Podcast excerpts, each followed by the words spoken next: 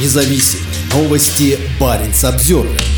В Архангельском САФУ выделят квоты детям участников войны в Украине и абитуриентам из Белгородской области. Некоторые абитуриенты смогут не сдавать вступительные экзамены в главный вуз региона. В САФУ с нового учебного года по специальным квотам будут принимать детей участников войны с Украиной, а также абитуриентов из Белгородской области. Об этом проректор САФУ Людмила Морозова сообщила изданию 29.ru. Морозова рассказала, что приоритетное зачисление действует для абитуриентов, которые имеют целевое направление, а также инвалидов и сирот. В эту же волну будут зачисляться и те, кто подал заявление по специальным квотам. Дети российских военных, которые проходят службу в Украине и жители ряда районов Белгородской области. По словам проректора, в прошлом году в САФУ зачислили шестерых детей участников войны в Украине. Среди них были абитуриенты, у которых погибли родители на войне. Такие люди поступают без каких-либо вступительных испытаний. Абитуриенты, у которых родители получили ранения на войне, могут рассчитывать на поступление без сдачи ЕГЭ. Можно сдать внутренние экзамены САФУ. Подобная раздача квот стала тенденцией в университетах России после того, как в мае этого года Минобороны разъяснила разъяснила меры поддержки для участников войны в Украине и их детей. Эти меры включают в себя предоставление материальной помощи, снижение стоимости обучения, предоставление рассрочки на оплату образовательных услуг, а также обеспечение местом в общежитии. Данные рекомендации Минобр науки России разослала во все вузы.